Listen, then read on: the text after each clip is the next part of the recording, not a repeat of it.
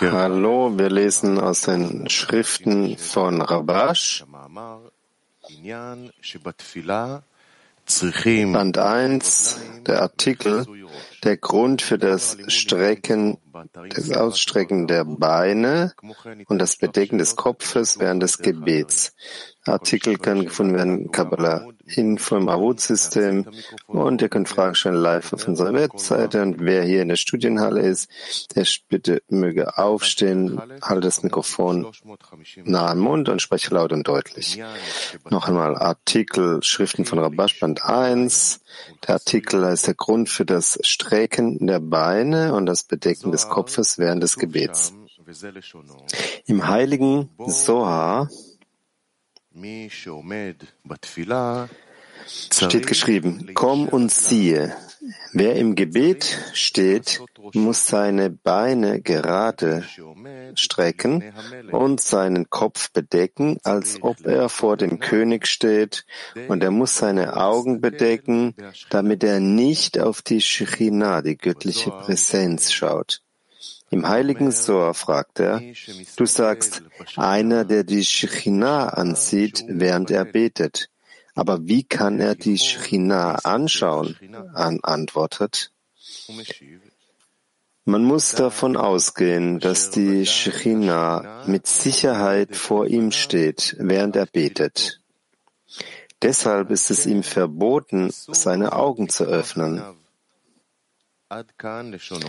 Wir sollten verstehen, wir sollten verstehen, worauf die Angelegenheit mit den geraden Beinen hinweist, denn, also mit gestreckten Beinen hinweist, denn sie scheint eine Bedingung für das Gebet zu sein. Sie deutet also eine wichtige Angelegenheit an. Was ist es also? Wir sollten auch verstehen, warum wir den Kopf während des Gebets bedecken müssen. Man kann nicht sagen, dass es bedeutet, dass wir den Kopf während des Gebets mit dem Talit, mit dem Gebetsschal bedecken müssen. Denn das gilt nur für das Morgengebet. Aber bei den Nachmittags- und Abendgebeten, die wir ohne Talit beten, wie können wir da von einer Kopfbedeckung sprechen? Worauf bezieht sich das also? Und was bedeutet es, die Augen zu bedecken? Wir bedecken unsere Augen, wenn wir das Schma Israel lesen. Höre Israel. Aber hier sagt er, dass wir auch während des Gebets unsere Augen bedecken sollen. Also sollten wir wissen, was diese Worte bedeuten. Wir sollten auch die Antwort des heiligen Soha auf die Frage verstehen, wie kann er die Shechina anschauen? Er erklärt, dass man davon ausgehen soll, dass die Shechina während des Gebets vor ihm steht. Aber die Antwort ist unklar. Was ist die Verbindung zwischen dem Schließen der Augen und dem Wissen, dass die Shrina vor ihm steht. Um das zu verstehen, müssen wir auf die ganze Angelegenheit in der Arbeit der Schöpfung zurückkommen. Wozu ist sie da und welche Stufe soll die Schöpfung erreichen? Es ist bekannt, dass das Schöpfungsziel darin besteht, seinen Geschöpfen Gutes zu tun. Dazu kommt die berühmte Frage, warum sind dann Freude und Genuss nicht für jedes einzelne Geschöpf offensichtlich? Vielmehr können wir das Gegenteil sehen. Die ganze Welt leidet und quält sich, bevor sie Freude und Genuss erfährt. Wenn der Mensch in sich geht, sagt er meist, was unsere Weisen sagten, es wäre besser, nicht geboren zu sein, als geboren zu werden.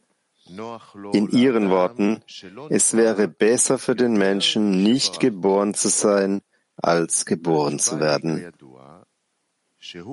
Es ist bekannt, dass die Antwort darin besteht, dass wir, um kein Brot der Scham zu haben, eine Korrektur erhalten haben,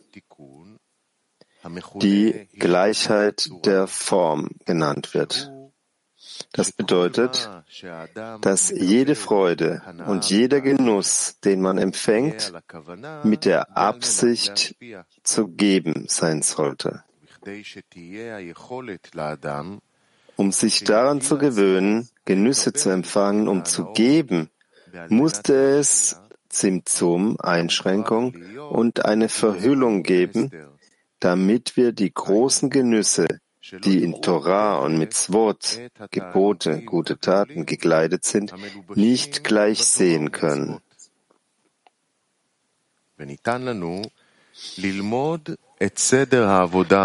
Wir können die Ordnung der Arbeit mit der Absicht zu geben in materiellen Dingen lernen, wo nur kleine Freuden vorhanden sind, die im heiligen Soa als dünnes Licht bezeichnet, als sehr schwaches Licht bedeutet. Das heißt, dass heilige Funken in die Klipot, in die Schalen gefallen sind, damit sie existieren können. An diesem Licht, das in den körperlichen Genüssen zu finden ist, können wir lernen, wie man sie empfängt, um zu geben. Denn bei kleineren Genüssen ist es leichter, sich daran zu gewöhnen, sie einzig und alleine zu empfangen, um zu geben.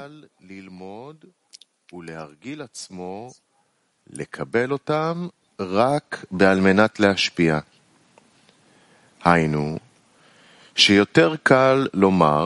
das heißt, es ist einfacher zu sagen, wenn ich nicht darauf ausgerichtet bin zu geben, gebe ich sie auf und will diese Genüsse nicht empfangen, denn dadurch werde ich vom Schöpfer getrennt. Es ist bekannt, dass er ausschließlich gibt und der untere will ausschließlich empfangen. Hier ist also keine Gleichheit der Form gegeben. Aus diesem Grunde, weil er am Schöpfer anhaften will, trennt ihn der Akt des Empfangens aufgrund des Zimzum-Einschränkung und der Verhüllung, die stattfand, damit er sich daran gewöhnen konnte, Dinge zu tun und sie um des Gebens willen auszurichten, vom Gefühl des Schöpfers, von der Empfindung des Schöpfers.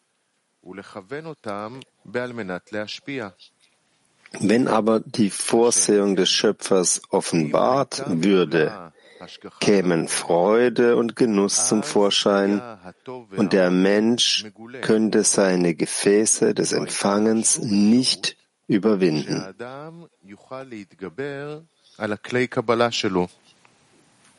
So können wir verstehen, was unsere Weisen sagten, dass der Mensch während des Gebetes seine Beine strecken soll, strecken, gerade halten, strecken soll. Raglaim, Beine, kommt von dem Wort Meraglim, Kundschafter oder Spione. Das heißt, das Argument der Kundschafter oder Spione kommt zu einem Menschen. Sie konnten sehen, dass es sich aus zwei Gründen nicht lohnte, mit der Arbeit zu beginnen um das heilige Land, also das Land Israel, zu erreichen. Erstens, was würde der Wille zu empfangen gewinnen, wenn er auf dem Weg wandelte, der nur zum König führt? Das heißt, er würde sich mit seiner Arbeit, die er für den Schöpfer verrichtet, abmühen und das Verlangen zu empfangen würde keinen Nutzen haben, sondern verlieren, und das Verlangen zu geben würde gewinnen. Aber was würde mit dem Willen zu empfangen geschehen, der das Herz des Geschöpfes ist? Zweitens, selbst wenn wir sagen, dass es sich lohnt, dem König zu dienen, da dies dem Menschen großen Genuss bringt, ist nicht jeder Mensch dafür geeignet. Dazu bedarf es besonderer Voraussetzungen, die speziell für Menschen gelten, die mit großen Talenten und Mut geboren wurden und die alle Hindernisse überwinden können, wenn sie sich der Kdusha, der Heiligkeit, nähern wollen.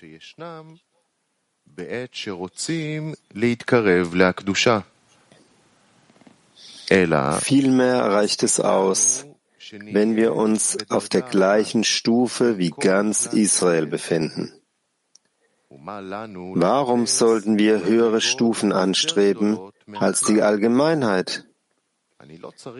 Ich habe es nicht nötig, eine Ausnahme zu sein, und ich begnüge mich damit, Torah und Mitzvot zu halten, einzuhalten, ohne irgendwelche Absichten zu haben. Diese Arbeit wird sicherlich einfacher sein, denn sie liegt näher unseren Gefäßen des Empfangens. Warum sollte ich auf eine Handvoll Menschen schauen, die sagen, dass es am wichtigsten ist, für den Schöpfer zu arbeiten? Sicherlich arbeiten alle für den Schöpfer, also werde ich einer von ihnen sein.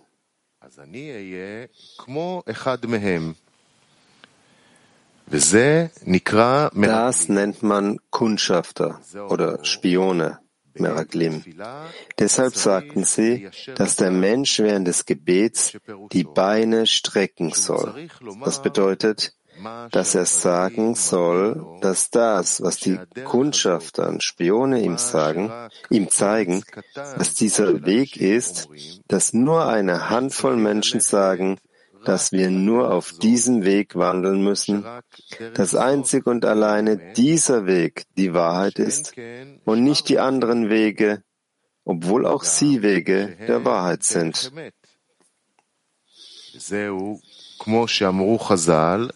Und das ist, was unsere Weisen sagten. Man sollte sich immer mit Torah und mit Wort auch in Lolishma, nicht um ihretwillen befassen. Denn von Lolishma wird man zu Lishma um ihretwillen kommen. Was unsere Weisen sagten, muss wahr sein. Aber dieser Weg, sich zu bemühen, auf dem Pfad zu wandeln, der direkt zum Schöpfer führt, wird die vollkommene Wahrheit genannt. Das bedeutet, dass er den Kundschaftern, Spionen, die ihm sagten, dass das, was er tat, falsch war, antworten sollte, Jetzt werde ich den Schöpfer bitten, mir zu helfen, auf meinem Weg zu wandeln, den ich jetzt gewählt habe, und sagen, dass nur dieser ein direkter Weg ist.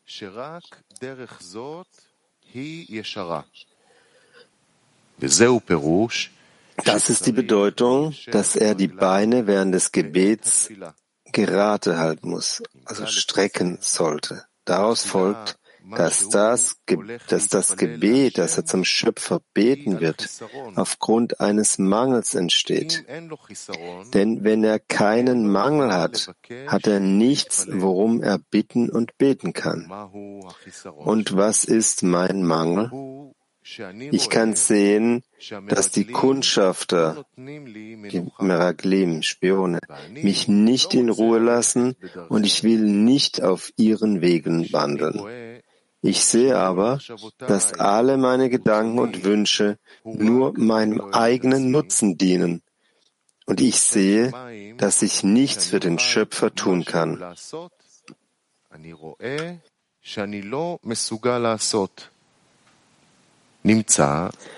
Deshalb ist alles, was ich jetzt brauche und worum ich den Schöpfer bitten sollte, dass er mir ein Kli, ein Gefäß gibt, das Verlangen heißt. Das heißt, mir fehlt ein Mangel, also ein Verlangen, dem König dienen zu wollen. Und dass dies mein ganzes Verlangen und Streben sein wird. Und ich mich nicht um Dinge kümmern muss, die nicht den Dienst am Schöpfer betreffen.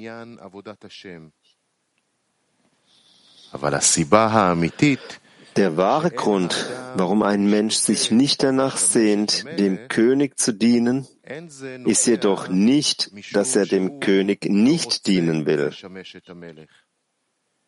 Baal Hasulam sagte, dass der Grund vielmehr darin liegt, dass er nicht glaubt, dass er vor dem König steht. Aber wenn er spürt, dass er vor dem König steht, wird seine Entscheidung annulliert und er annulliert sich vor dem König wie eine Kerze vor einer Fackel.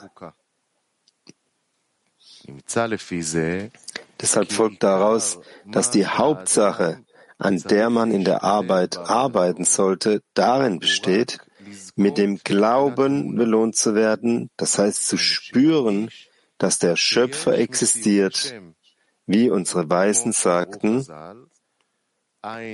das Auge sieht und das Ohr hört, da es eine Verhüllung über uns gibt.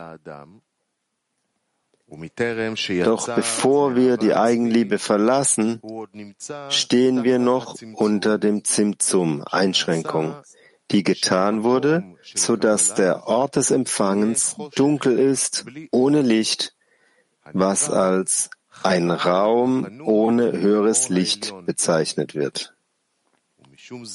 Aus diesem Grund bittet er den Schöpfer, seine Augen zu erleuchten, damit er spürt, dass er vor dem Schöpfer steht. Er braucht es nicht dafür, dass er genießen will, vor dem Schöpfer zu stehen. Vielmehr will er vor dem Schöpfer etwas, Entschuldigung, will, vielmehr will er dem Schöpfer etwas geben und kann nichts tun, denn er spürt noch nicht, wie wichtig der Schöpfer ist.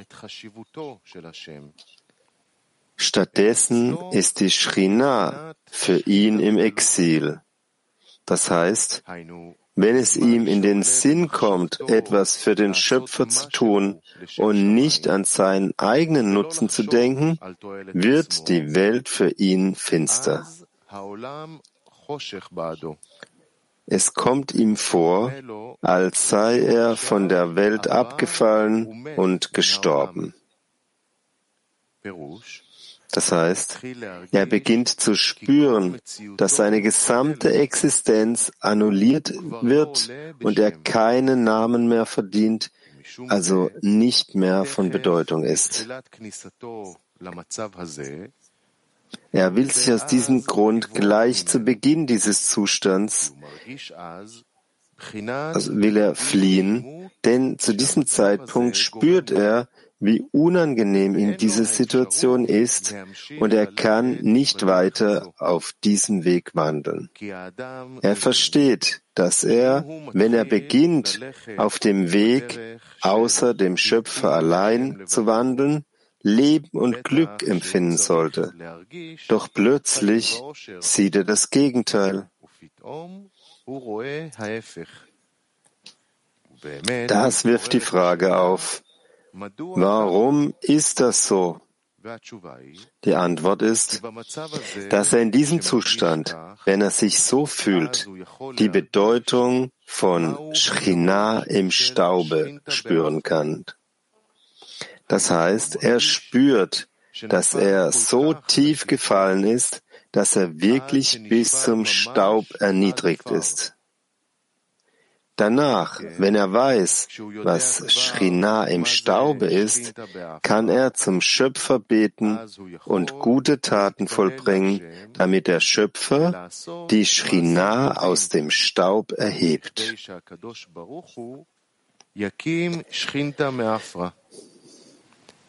Das heißt, an dem Punkt, an dem er spürt, dass das Annehmen der Last des Himmelsreichs, also einzig und alleine für den Schöpfer und nicht für sich selbst zu arbeiten, wie Staub schmeckt, bittet er den Schöpfer, seine Verhüllung von ihm zu nehmen, damit er damit belohnt wird, dass die Schrina, das Land der Lebenden, genannt wird.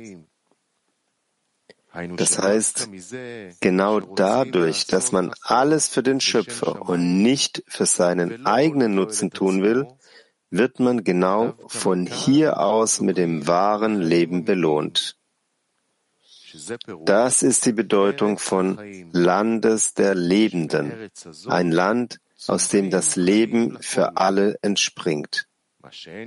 Umgekehrt wird das Land der Sitra Achra, der anderen Seite, als Land, das seine Bewohner verzehrt, bezeichnet. Es ist bekannt, dass die Angelegenheit des Empfangens zur Trennung von der Dusha, der Heiligkeit, führt. Aus diesem Grund werden die Frevler in ihrem Leben als tot genannt, bezeichnet. Im Gegenteil dazu wird das Geben Twekut, Anhaftung genannt, so wie geschrieben steht, und ihr, die ihr dem ewigen eurem Gott anhaftet, seid heute alle lebendig. Das bedeutet, dass der Schöpfer möchte, dass der Schöpfer ihm die Augen erleuchtet und mit Glauben belohnt wird, also seine Existenz spürt. Es bedeutet nicht, dass der Mensch sich nach dem Genuss sehnt, dass er vor dem König steht. Er will vielmehr nicht frevlerisch sein, indem er das Gebot, den Schöpfer zu lieben, nicht befolgt. Und obwohl es keine Liebe ohne Freude geben kann, gibt es eine Nuance in dieser Angelegenheit, dass man sie direkt will und indirekt wird etwas anderes gezogen. שאדם רוצה אותה באופן ישר, ובאופן בלתי ישר נמשך דבר אחר. Zum Beispiel will ein Mensch seine Kinder lieben, denn er will Freude daraus ziehen. Obwohl man nicht sagen kann, dass er die Angelegenheit liebt und keinen Genuss empfindet, denn wo man Leid empfindet, kann man nicht von Liebe sprechen, nur manchmal sagen wir, dass wir uns über das Leid freuen, weil wir dadurch vielleicht etwas gewinnen. Es ist wie bei einem Menschen, der in einem Krankenhaus operiert wird. Er zahlt dem Arzt viel Geld und sagt nicht, dass er es liebt, aber er freut sich so, denn dadurch wird er etwas Wichtiges gewinnen, sein Leben.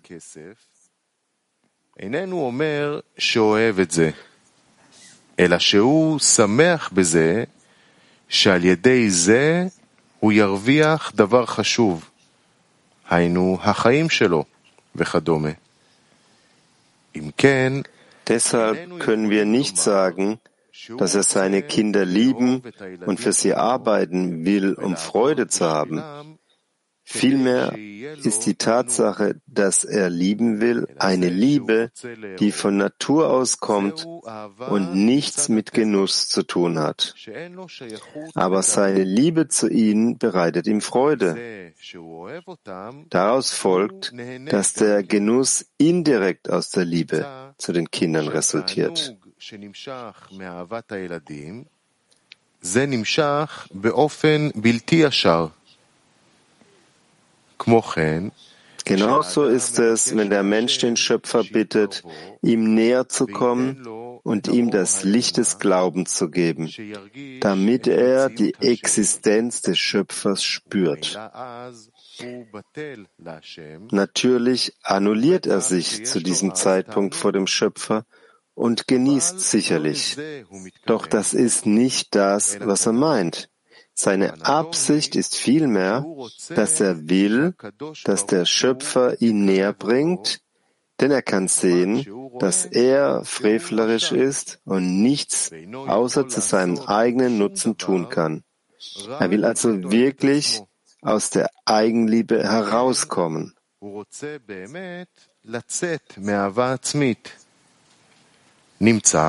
Daraus folgt, dass seine Absicht darin besteht, aus der Eigenliebe auszusteigen und nicht darin größeren Genuss zu empfangen. Das heißt, da er körperliche Freuden nicht so sehr genießt, ist es seine Absicht, seinem Willen mehr Freude zu empfangen, mehr Freude zu geben.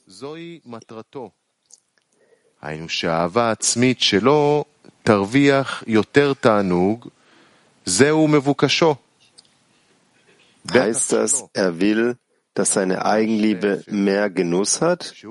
Ganz sicher nicht. Im Gegenteil. Er will die Eigenliebe ganz und gar verlassen. Doch der Grund, der ihn dazu bringt, den Schöpfer zu bitten, ihn aus der Eigenliebe herauszunehmen und ihm das Licht des Glaubens zu geben, ist nur, dass er Jude ist und Torah und Mitzvot befolgen muss, denn der Schöpfer hat uns befohlen, seinen Willen zu befolgen.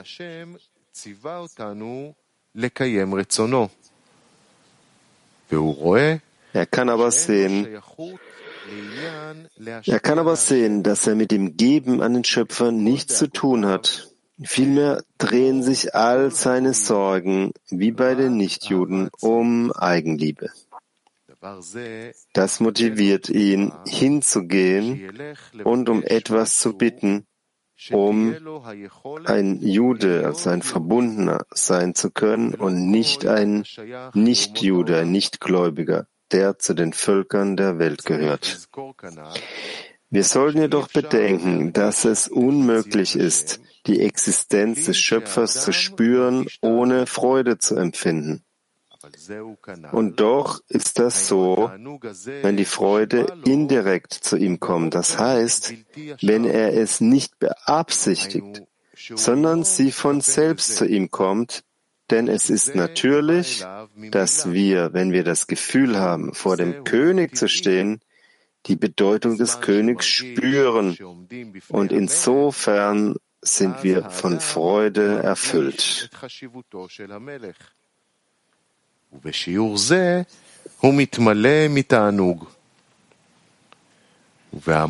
Er kann deshalb nicht sagen, dass er vor dem König steht und fühlt, dass er sich vor dem König annullieren will und gleichzeitig Unbehagen empfindet, denn er will sich annullieren. Wenn der Mensch, sobald er um des Gebens willen zu arbeiten beginnt, sieht und fühlt, dass er durch seine Annullierung vor dem Schöpfer Unbehagen empfindet, sollte er deshalb sagen, dass dies nicht die Natur des Königs widerspiegelt, sondern dass ein solches Gefühl zu ihm kam, um die Bedeutung von Schchina im Exil oder Schchina im Staube zu erkennen. Dann ist die Zeit reif, den Schöpfer zu bitten, ihn näher zu bringen, denn sonst sieht er, dass es keine Möglichkeit gibt, aus eigener Kraft Gdusha zu erlangen, da er spürt, dass alle seine Organe, dass alle Organe des Körpers sich dagegen sträuben, dem König zu dienen und seine Existenz zu annullieren. Also dass sein ganzes Streben nur noch darin besteht, dem König zu dienen. Aus diesem Zeitpunkt wird er als mangelhaft bezeichnet, wenn es niemanden auf der Welt gibt, der ihm helfen kann, außer der Schöpfer selbst.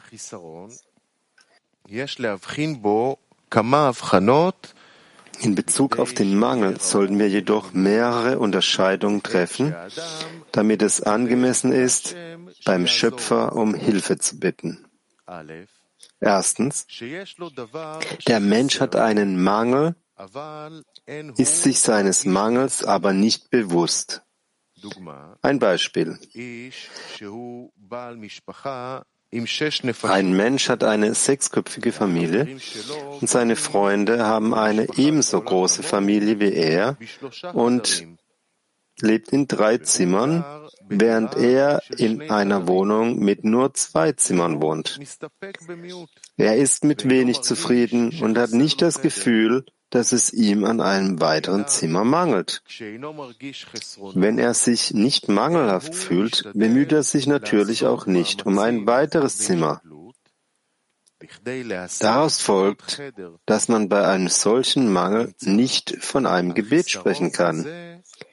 Deshalb ist es irrelevant, das Gebet zu gewähren, denn es gibt kein Licht ohne ein Kli es keine Füllung ohne einen Mangel gibt. Zweitens, er spürt seinen Mangel und beginnt zu prüfen, wie er ihn beheben kann. Er kann jedoch nicht, er kann jedoch nach einiger Zeit der Bemühungen ohne Erfolg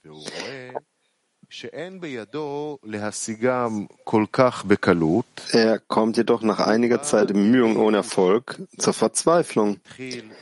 Er beginnt sich einzureden, dass er nicht zu den Wichtigen gehören muss und sich mit dem begnügen kann, was er hat. Von Natur aus hilft dem Menschen die Faulheit, seine mangelnde Anstrengung in hohem Maße zu rechtfertigen. Er ist jetzt also ausgeruht und sorglos, denn jetzt will er nichts weiteres mehr.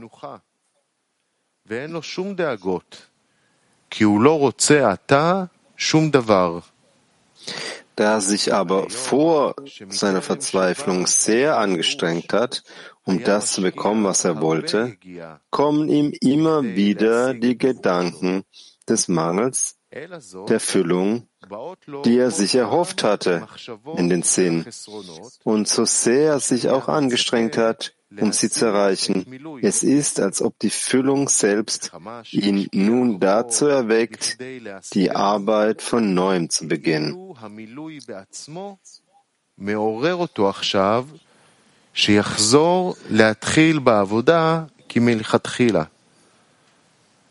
Zu diesem zu diesem Zeitpunkt kommt der Mensch in einen Zustand, in dem er den Schöpfer bittet, alle Gedanken, die in ihm das Gefühl des Mangels wecken, zu beseitigen und an ihnen zu arbeiten.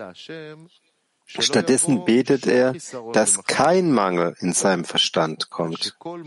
Alles, was er jetzt erhofft, und wenn er das erreicht, wird es ein Zustand sein, den er gut nennt, dass er dabei also keinen Mangel spürt. Er, hofft deshalb also auf das Fehlen eines Mangels. Und das ist die gesamte Füllung, auf die er hofft.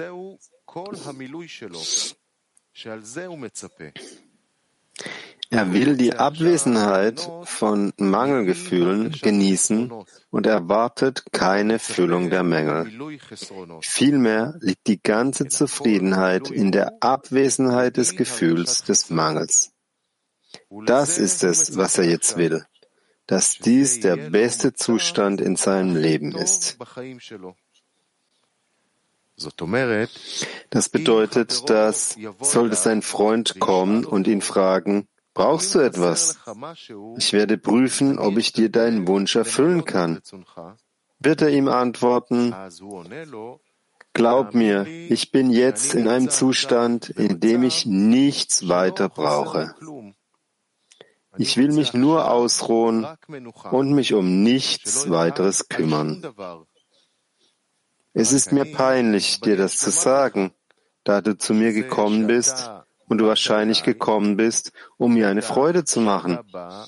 Aber um dir die Wahrheit. Zu sagen, sogar, die, sogar du störst meine Ruhe, weil ich prüfen muss, worüber ich mit dir sprechen soll. Also sage ich dir die Wahrheit. Geh in Frieden und tu mir den Gefallen, all unseren Freunden zu sagen, dass sie nicht zu mir kommen sollen, wenn sie sehen können, dass ich nicht in deiner Nähe bin. Denn das einzig Gute, das ich in meinem Leben empfinde, ist die Ruhe von all den Sorgen. שאני מרגיש בחיים שלי הוא מנוחה מכל הדאגות. Wenn ein Mensch darum betet, dass der Schöpfer einen solchen Mangel stillt, kann er natürlich keine Befriedigung für ein solches Gebet empfangen, das auf dem Fundament von Verzweiflung und Müßiggang aufgebaut ist. Er will, dass der Schöpfer ihm hilft, faul zu sein. Und ein solcher Mangel soll nicht gefüllt werden, denn solche Füllungen bauen die Welt nicht auf.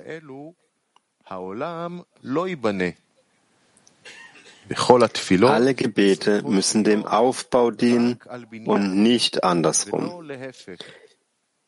Wir müssen für die Korrektur der Welt beten und Faulheit wird keinen Aufbau bewirken. Drittens, er spürt seinen Mangel und alle Gedanken an den Müßiggang und Verzweiflung können seinen Mangel nicht stillen. Aus diesem Grund prüft er, wie er das bekommen kann, was er will. Daraus folgt, dass er den Schöpfer um das Füllen seines Mangels bittet denn er wünscht den Aufbau der Welt. Er kann sehen, dass er in dem Zustand, in dem er sich befindet, auch aufbaut.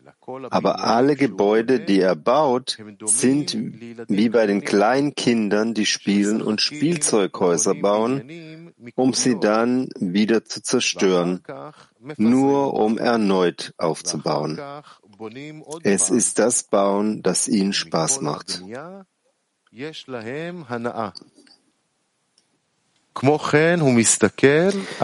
Genauso schaut er sich auch das körperliche Leben an.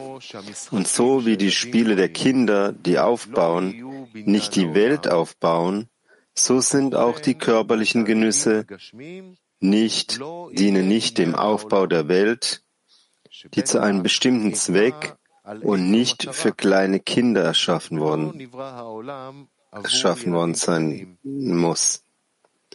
Wie kann er also damit einverstanden sein, unter kleinen Kindern zu bleiben?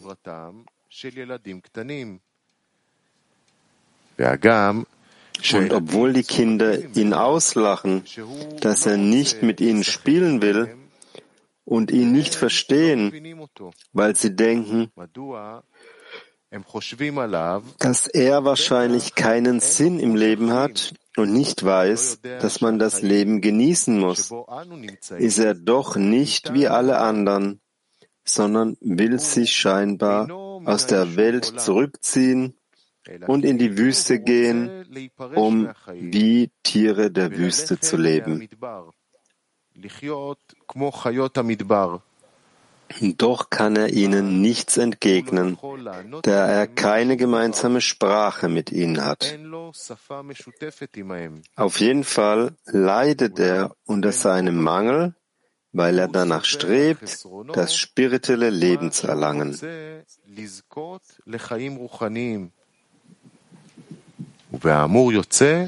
Daraus folgt, dass wir erst bei der diesen dritten Punkt, diese dritten Unterscheidung eines Mangels sagen können, dass sein Gebet ein Gebet ist, da er nach einer Füllung verlangt, damit er die Welt korrigieren kann, um die Fähigkeit zu haben, das Schöpfungsziel zu erlangen, das darin besteht, seinen Geschöpfen Gutes zu tun.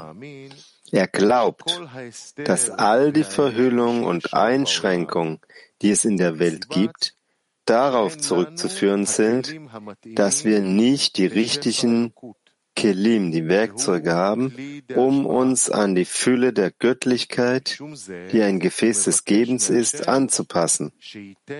Aus diesem Grund bittet er den Schöpfer, ihm Gefäße des Gebens zu geben. Wir können diese erhalten, indem wir die Größe und Bedeutung des Königs spüren, aber wenn die Shrina im Exil ist und die Arbeit wie Staub schmeckt, Wie können wir diese Arbeit dann fortsetzen? Deshalb wird ein solches Gebet erhört. Jetzt können wir die Worte des heiligen Soa interpretieren. Was damit gemeint ist, dass wir den Kopf bedecken und die Augen schließen sollen, als stünden wir vor dem König.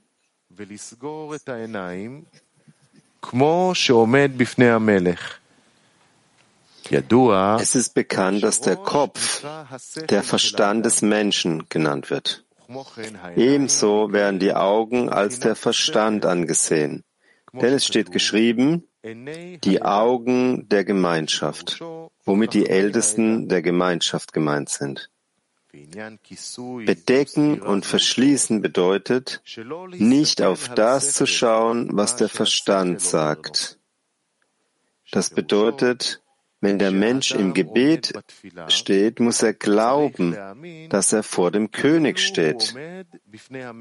Auch wenn er den König nicht spürt, sollte er beten, dass der Schöpfer ihm die Kraft des Glaubens gibt, damit er spürt, dass er vor dem König steht. Das heißt, er will die Kraft des Glaubens, die genauso ist wie das Wissen, das heißt, dass der Körper von dem Glauben, den er hat, so beeindruckt ist, als würde er den König sehen und vom König beeindruckt sein. Das ist der Glaube, um den er betet.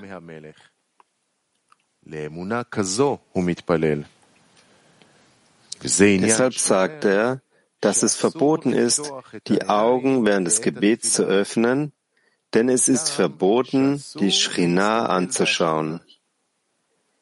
Der heilige Soas fragt, wie kann er die Shrina ansehen?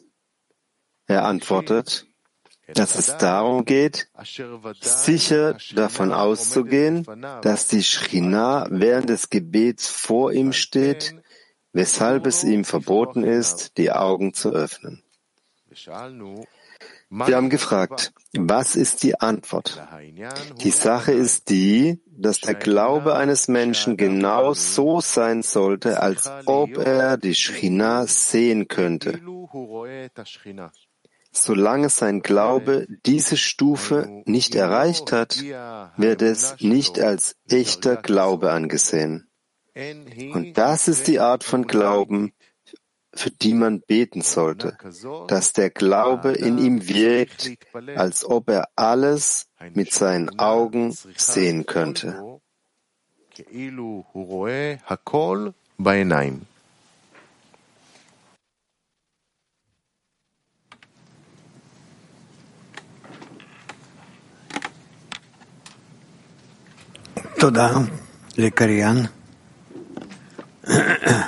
Danke für den äh, Vorleser. Es ist klar, ja? Sehr gut, exzellent.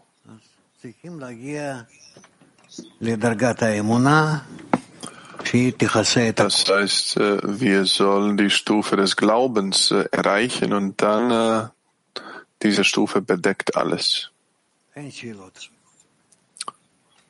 Es gibt keine Fragen. In diesem Fall, okay, wir haben Gilad, bitte. Nochmal. Der Eindruck äh, wird so gefüllt, mit Vertrauen gefüllt, dass der Rabash uns äh, diese Zustände durchläuft. Wir fühlen, äh, wie durch diesen Dschungel gibt es Ordnung. Es ist erstaunlich jedes Mal. Was bedeutet es, dass wir die Shina nicht anschauen sollen? Weil die Offenbarung der Shechina ist äh, präzise dafür da, dass derjenige sich bedeckt und die nicht äh, sehen soll. Und deswegen, das ist die, äh, eine Bedingung. Auf der einen Seite sagt, man braucht starken Glauben und zu glauben, dass man vor der Schrina stehen, um sie zu, zu, sehen. Auf der anderen Seite soll man sie nicht sehen. Was sind diese beiden Seiten? zu sehen mit Glauben. Das heißt, dass man sieht ihr Licht des Glaubens. Also zu sehen im Licht des Glaubens. Was ist verboten oder nicht glauben? Die möglichen, was ist das? Wenn der Mensch so ein Gefäß erlangt, ein Gefäß des Gebens,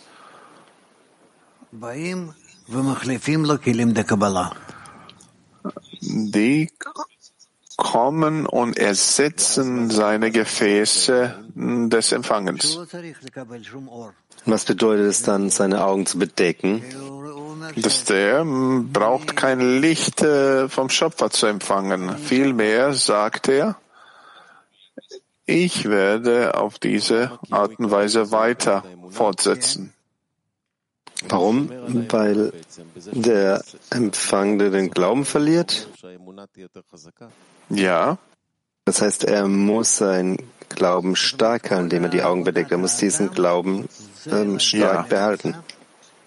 Das bedeutet, dass die ganze Arbeit des Menschen ist, den Zustand zu erreichen, wo er leben im Licht des Hasadim, Licht des Glaubens, nicht im Licht der Hochma.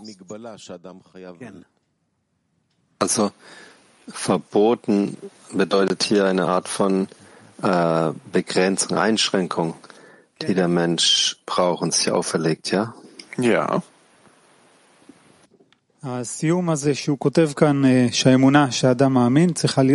Am, wenn er am Ende schreibt, dass die Glaube der Mensch hat, so sein sollte, als ob er die Shrina sieht. Genau, so. Das ist ein Zustand, indem er die Leere fühlt auf der einen Seite und auf der anderen Seite fühlt, dass er ein Schöpfer ist. Und ja. dass er das so empfindet. Wie können wir zu solch einem Zustand kommen, dass du dich leer fühlst, auf der anderen Seite, dass du glaubst und, und äh, wie genau, wie kann man dahin kommen? Weil das Licht des Glaubens erfüllt dich. Das Licht des Glaubens fühlt dich.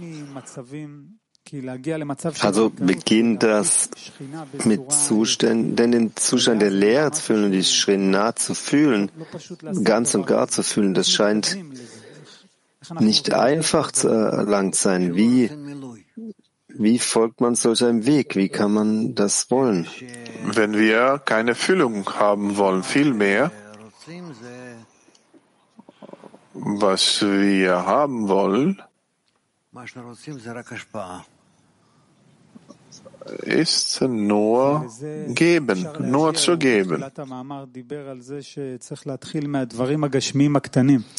Er sprach am Anfang des Artikels über die kleinen körperlichen Genüsse, dass man damit beginnen soll. Ja. Ja, also diese aufzugeben, ja? Danke. Dudi fragt, wenn der Mensch zum Zustand des Glaubens kommt, als ob der Shrina sähe, was ist das Problem zu sehen? Es ist doch in Gleichheit und Form, ist auf derselben Ebene. Warum muss er dann seine Augen bedecken, wenn er auf dieser Stufe sich befindet? Ich habe dich nicht verstanden. Er macht eine Einschränkung bei seinen Gefäßen des Empfangens in diesen Gefäßen das Licht des Glaubens äh, wird nicht offenbart. Äh, ich meine, das Licht Chochma, was offenbart wird, ist nur das Licht Hasadim. Und der Mensch sagt dann, dass er nichts mehr braucht. Das ist für ihn, als äh, würde er das Licht Chochma in seinem gesamten Gefäß empfangen. Also wenn er nichts braucht, nicht mehr braucht, man muss er seine Augen bedecken, wenn er nichts äh, mehr, nicht mehr braucht. Das ist die Handlung und äh, bei dieser Handlung sagt er, ich brauche kein Licht Chochma, das sich jetzt offenbart. Vielmehr verstecke ich mich und anstelle dessen möchte das Licht des Glaubens, das Licht Hasadim empfangen. Was ist das Licht des Glaubens? Das Licht Binah.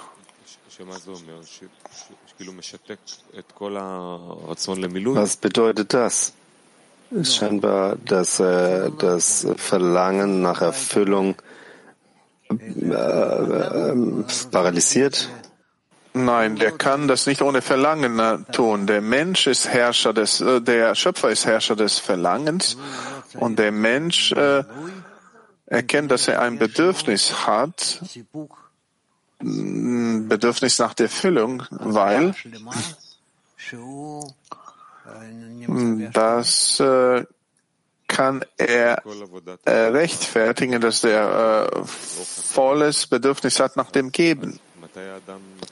Wenn Wann beginnt der Mensch, wenn, er, wenn das vollkommene Erfüllung im Licht von Chassadim ist? Wann beginnt der Mensch dann, das Licht von Chochma zu bekommen? Wenn er also im Chassadim, wann beginnt die Verbindung mit dem Licht von Chochma? Er fühlt nicht, dass er dafür bereit ist, dass der eingeschränkt ist, äh, dass der bereit ist. Der fühlt das nicht auf die Art und Weise. Vielmehr, er erreicht so ein Gefühl, so einen Zustand, weil auf die Weise er versteht, dass der dem Schöpfer ähnlich ist. In diesem Zustand, wer mit, mit wenig sich begnügt, ist er nicht zufrieden mit dem Zustand, oder? Ja, gut. Die Frage ist, in welchem Ausmaß er fühlt das. Ich habe immer noch nicht verstanden. Wenn das Licht des Glaubens, das Licht von Chasadim genug ist, warum fehlt ihm dann irgendwas anderes? Weil äh, seine Gefäße sind äh, die Gefäße des Empfangens. אפשר להגיד kann man sagen, dass das reflektierte Licht, dass das ist, wenn er direktes Licht zurückstößt, zurückweist, das Gefäß macht aus sich selbst das direktes Licht, aber kehrt es, wendet es zurück zum Schöpfer. Das heißt, er verhüllt sie, versteckt sich. Und das reflektiert das Licht des Glaubens, über das Rabash sprach.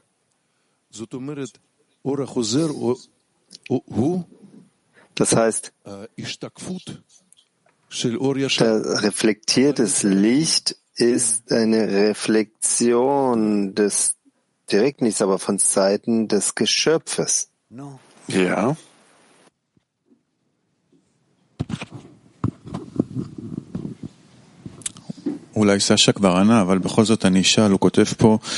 Vielleicht hat Sascha es beantwortet schon, aber ich will trotzdem fragen.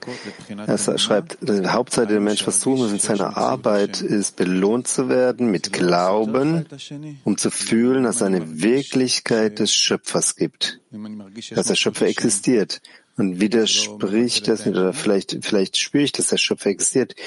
Löscht das nicht mein Glauben aus?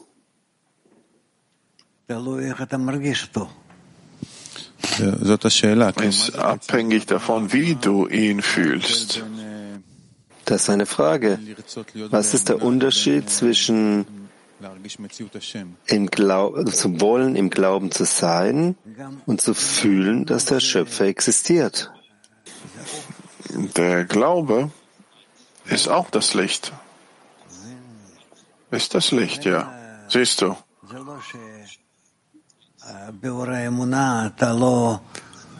Und äh, das ist nicht so, dass es im Licht des Glaubens du fühlst nichts, du brauchst nichts.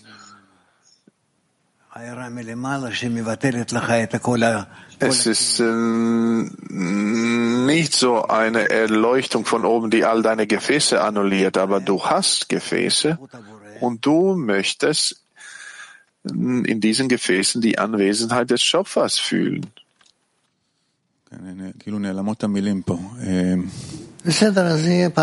Gut, es äh, als ob meine Worte verschwunden wären. Na gut, dann vielleicht beim nächsten Mal. Also bevor man diesen Mangel erreicht, er schreibt hier ein paar Dinge hier, ein paar Schritte, also, also 360 hier.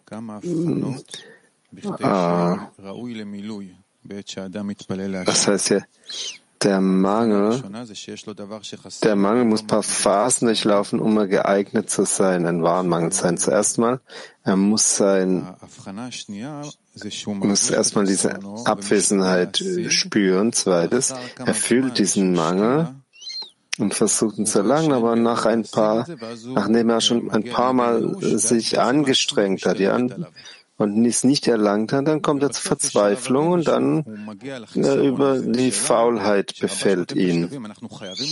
Und erst in der dritten Phase, wo er diesen Mangel wirklich spürt, den richtigen Mangel erlangt, ein Rabash beschreibt, man muss, muss man durch all diese Phasen durchlaufen oder ähm, also muss man auch diese Phase der Faulheit ähm, durchlaufen oder kann man das auslassen? Obwohl du eintrittst, du trittst nicht in Bezug auf dein äh, Gebet ein, sondern so, weil der Schöpfer das möchte. Also muss ich diese Phase durchlaufen, ja? Ja. Du möchtest was fragen? Ne? Nein? אז האדם רוצה רק את החיסרון ולא את המילוי, זה המצב, כן? Also ein Mensch möchte nur den Mangel, nicht die Erfüllung. Das ist der Zustand, ja? Ja. Aber auf dem Wege, wenn, bis wir zum solchen Zustand kommen, das ist die Arbeit im Zehner. Ja. Was will er in diesem Zustand für die Freunde? Will er auch den Mangel für sie oder will er Erfüllung für sie? Er nutzt deren Gefäße. Wie kann er sie nutzen? Was wird er erlangen? Das versuche ich zu verstehen. Ich kann verstehen an mir selbst eine andere Zukunft. Ich das fühle, aber ich kann das verstehen im gewissen Ausmaß. Ich strebe nach einem Zustand, wo ich nur einen Mangel habe, nicht Erfüllung will, sondern nur die Eigenschaft des Gebens. Sei das ist über, das über mich. Aber um was soll ich für die Freunde bitten? Dieselbe Sache oder soll ich bitten, dass sie erfüllt werden? Mangel oder Erfüllung? Dass die die ganze Erfüllung bekommen. Ähm, Nochmal, er schreibt hier, dass die Hauptsache, die der Mensch versuchen muss zu erreichen in seiner Arbeit, ist die Eigenschaft des Gebens zu erreichen, dass der Schöpfer existiert. Diese Handlung die heißt versuchen, belohnt zu werden durch Glaube. Was muss der Mensch, was soll er tun, wonach soll er streben? Mit welchen oder in welchen Gefäßen er die Existenz des Schöpfers fühlt. Ja, jetzt fühlt er die Existenz des Schöpfers zwischen dem, was stört, ähm, seinem Verlangen zu empfangen und was er weiß, dass es nicht so sein sollte. Die Existenz des Schöpfers, das Gegenteil der Gefäßempfangens, also die Existenz des Schöpfers zu spüren. Was, was soll er also versuchen hier? Wonach soll er streben? Die Anstrengung äh, liegt darin, äh, wenn du deinen Willen zu empfangen hast und du machst darüber eine Einschränkung und dadurch erhebst du dich zu der Stufe des Gebens und äh, auf die Weise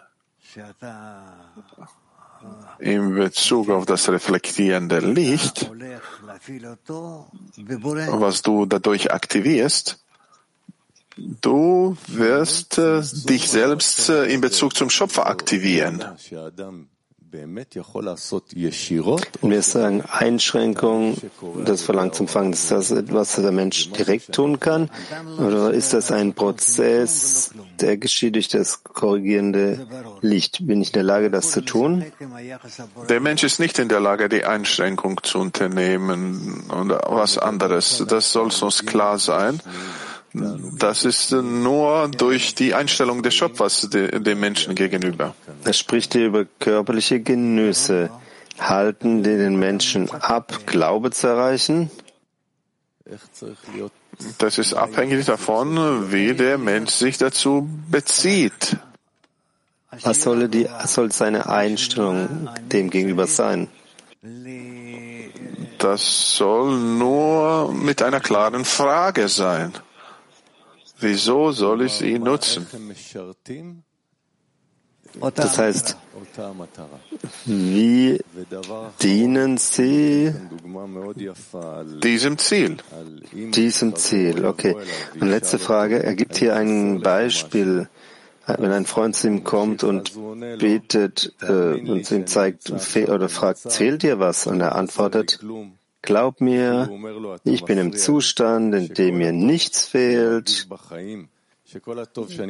und ähm, all das Gute, das ich im Leben fühle, ist, dass ich, dass ich Ruhe habe von all den Sorgen.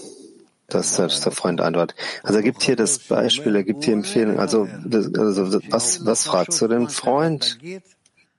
Er antwortet seinen Freund und sagt, ich interessiert mich nicht, was du mir sagen wirst. Lass mich mal einfach meinen Zustand genießen. Richtig, also wenn ein Freund das sagt, wenn ich vor diesem Freund stehe, auch vor mir selbst hauptsächlich, was antwortest du dem? Dein Freund sagt, ah, alles ist großartig, aber alles, alles ist gut, ich möchte nur ausruhen. Was soll ich ihm sagen? Dass es ein Ziel gibt, ein sehr erhabenes Ziel, und es ist äh, für uns lohnenswert, uns zu diesem Ziel äh, zu gehen und letztendlich das wird immer vor uns stehen, dieses Ziel. Das heißt, unsere Aufgabe besteht, die Freunde zu erinnern. Ja? Ja, ja. Dankeschön.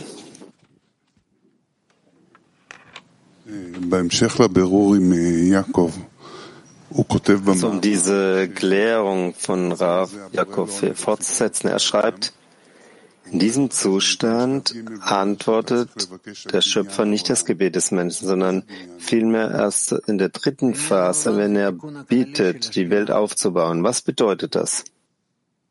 Aufbau der Welt ist die allgemeine Korrektur der Shechina. Wie kann man in diesem Zustand, wo er nur allein gelassen werden will, kann man sehen oder wollen die allgemeine Korrektur? Das ist in der Tat ein extremer Zustand, ja. Wir sagen das bei einer, dass, dass jeder diese Zustand des Wasen durchlaufen muss. Lass mich in Ruhe. Das ist wie ein Toter, ja, toter Mensch. Wo findet er dann die Kraft zu bitten? Er bittet um diese Kräfte, besonders in dem Zustand, wo er keine Verbindung mit solchen Kräften hat. Dann bittet er, dass er die bekommt. Also die Kräfte zu haben. Welche Kräfte soll er haben? Dass er was bekommt und damit anfangen kann. Starten, was beginnen, dass er wenigstens das Mangel nach dem Geben hat? Ja, auch das kleinste Licht von Hasadim, das möchte er. Danach will er mit dem Licht von Hasadim bleiben und dort sich daran anzuhaften? Ja, aber später in Bezug zu seinem Zustand, ja dass der Schöpfer ihn weiterbringt entsprechend seines Zustandes. Ja. ja. Dankeschön. Raf, er schreibt hier, Entschuldigung, äh, ich habe jetzt den Text verloren. Ich habe eine andere Frage. Das heißt, die Göttlichkeit im Staube, Shrina im Staube, schreibt, wenn er fühlt, dass seine Wirklichkeit ausgelöscht ist vor ihm und er weiß, Shrina liegt im Staube, dass er betet und gute Taten ausführt, sodass der Schöpfer die Shrina aus dem Staube erhebt. Was sind die guten Taten, die er entdeckt, wenn er sieht, dass er überhaupt keine Energie hat, äh, weiterzumachen? sich zu annullieren mit allen seinen Kräften. Das ist, was er sich, äh, was er haben möchte. Die guten Taten ist etwas, was nach der Annullierung also passiert. Ja, Wenn er diese guten Taten tun möchte gegenüber den Freunden, wenn er, wenn er aber entdeckt, dass er überhaupt keine, Mög keine Fähigkeit hat, irgendwas zu tun, was dann? beten. Gebet, Gebet ist eine gute Tat? Ja, Es ist also eine Tat, okay. Und wenn er betet, korrigiert die, wird die Shrina korrigiert oder wird er korrigiert? Wird die, Korri- die Shrina korrigiert oder wird der Mensch korrigiert? wo soll er den Fehler sehen? Äh, Fehler sieht in sich selbst oder in der Shechina? Fühlt doch die Göttlichkeit die Shrina im Staub. Dass es in, dass er oder in ihm ist? Ja, er, ist, er, er hat keine Kraft, sie zu erheben. Was ist die Frage? Also woher bekommt er die Kraft, dass, dass, dass ein, in Wirklichkeit annulliert ist? Er hat einen Fe- Feind. Und wie kann er den Kopf heben und irgendwas tun? Anhaftung, Annullierung. Anhaftung, dass er sein möchte wie der Schöpfer. Dass er Ja. gibt und nichts für sich selbst will.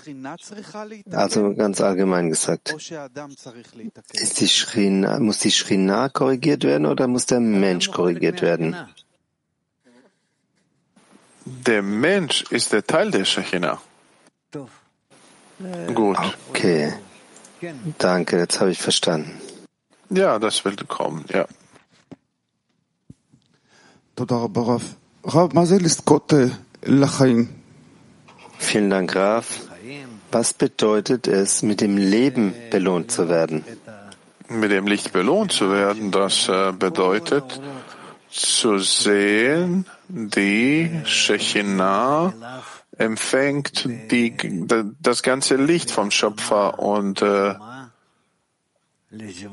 und erfüllt ihn mit äh, vollständigen Gleichheit der Form für den äh, Sivuk, die Paarung. Der Freund hat hier gefragt, ähm, da, die, die Mängel der Freunde zu fühlen oder zu, zu erfüllen, bedeutet das, das Licht, äh, das Land der Fülle zu erreichen, das Land des Lebens, in dem ich um die Mängel Freunde bitte, um Erfüllung der Mängel zu bitten? Raf, ich wollte fragen, welch ist ein Unterschied zwischen dem Licht Chochma und Chassadim? Das ist die Vollkommenheit. Oder die, oder wegen der Enthüllung oder wegen der Absicht. Warum fehlt uns das Licht Chassadim? Also was fehlt in unserer Realität, dass das Licht Chassadim zu uns kommt? Das Licht Hasadim ist ein Licht, welches das Kli leuchtet und dem Kli das Gefühl der Vollkommenheit gibt, in- indem dass es leer ist. Also was genau fehlt uns in unserer Realität? Warum fehlt gerade Chassadim? Was Hasadim fehlt, es fehlt in der Realität die Verschmelzung dieses Kli mit dem Schöpfer. Und was ist ähm, die Füllung? Wie wird das Kli gefüllt, wenn es immer leer ist? Es ist nicht immer leer, wenn es im, wirklich im Zustand, im jetzigen Zustand mit dem Schöpfer verschmolzen sein möchte, dann ist es im Prinzip das, was er empfangen muss. Das ist das Licht Hasadim. Er schreibt, dass damit er Glauben hat, braucht er die Größe vor dem König. Und in dem Augenblick, wenn er diese Größe hat, dann annulliert er sich wie eine Kerze vor einer Fackel. Und wo ist hier dann der Glaube, wenn er sich augenblicklich annulliert? Das ist gerade dieses Licht, welches ihn füllt, das Licht Hasadim. Das heißt, dieses Licht Chassadim, was gibt er dir? Was macht er in dem Menschen, wenn er einerseits verschmilzt und andererseits bleibt er leer? Was gibt ihm das Ganze?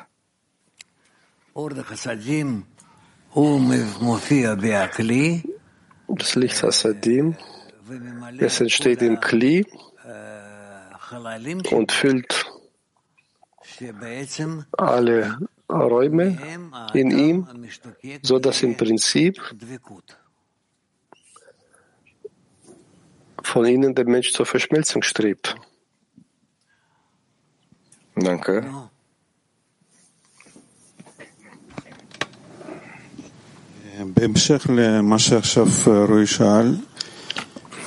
Ja, ich möchte weiter fragen, das, was Roy auch gefragt hat, hier auf der Seite 361.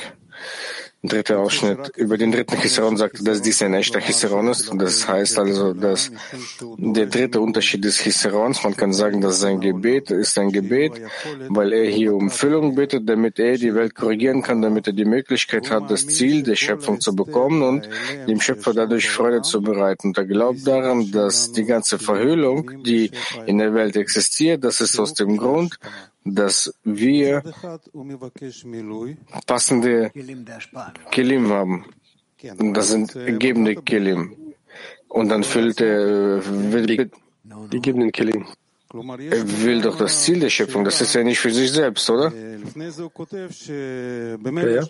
Und dann fragt er hier, zuvor schreibt er, dass so oder so hat er den Chisaron, dass er zum Spirituellen gelangen möchte, aber er schreibt hier auch, dass so oder so er leidet von dem Chisaron, dass er zum Spirituellen gelangen muss und er sucht nach einer Lösung, wie er das machen kann und er muss zum Ziel der Schöpfung streben. Andererseits aber hingegen muss er sich mit dem Glauben zufrieden geben, mit dem Licht Chassadim, wie Sie das gerade erklärt haben. Ja? Und wie ist es, wenn man Füllung verlangt, nicht einmal für sich selbst. Ich möchte, dass das Ziel der Schöpfung in der Welt offenbart wird und das Ziel der Schöpfung eintritt und äh, ja. Wie ist es möglich, wenn er sagt, die Augen zu schließen und das Ganze überhaupt nicht zu sehen?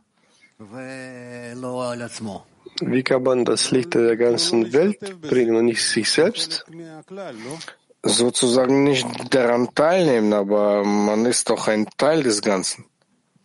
Ja. Das ist eine Frage. Theoretisch kann es sein. Aber das kann nur unter der Bedingung sein, wenn der Mensch fähig ist, mit dem Licht Hasadim sich zu fühlen. Das heißt, als ob er das Ziel der Schöpfung, das Licht Chorma nicht berührt. Aber das ist ja mein Prozess, diese Auf- und Abstiege. Es ist unmöglich, hier standhaft zu bleiben. Ja, hier ist eine Frage. Im Endeffekt, wenn wir von dem Ende der Korrektur stehen, ob wir in der Licht der Korrektur der Schöpfung uns befinden. Gut, lassen wir das derweil.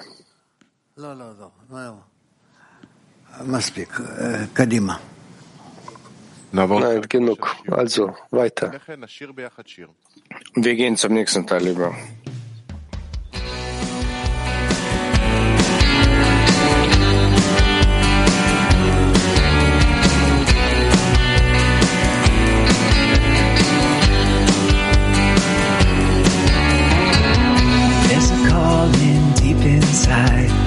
Together we can hear. Through the fire we will find a place above the fear. A melody in every heart is waiting to be heard. We will sing with one desire, His song will fill the world. Sobre un mar de odio hoy luchamos por el bien. Nos abrazaremos ya, la ola va a llegar. Un lejano faro está brillando sin cesar toda nuestra transgresión cubrimos con amor.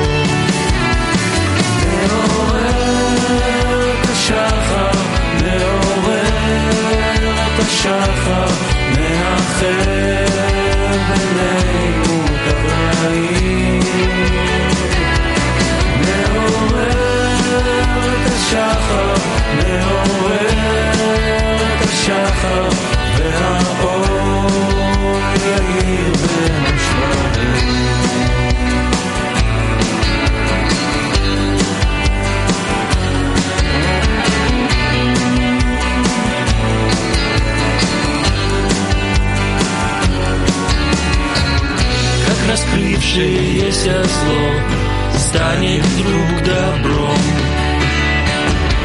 как заполнишь пустоту грешным естеством, как из плачения сердец вырвется мольба. Все прегрешения покрыв любовью навсегда.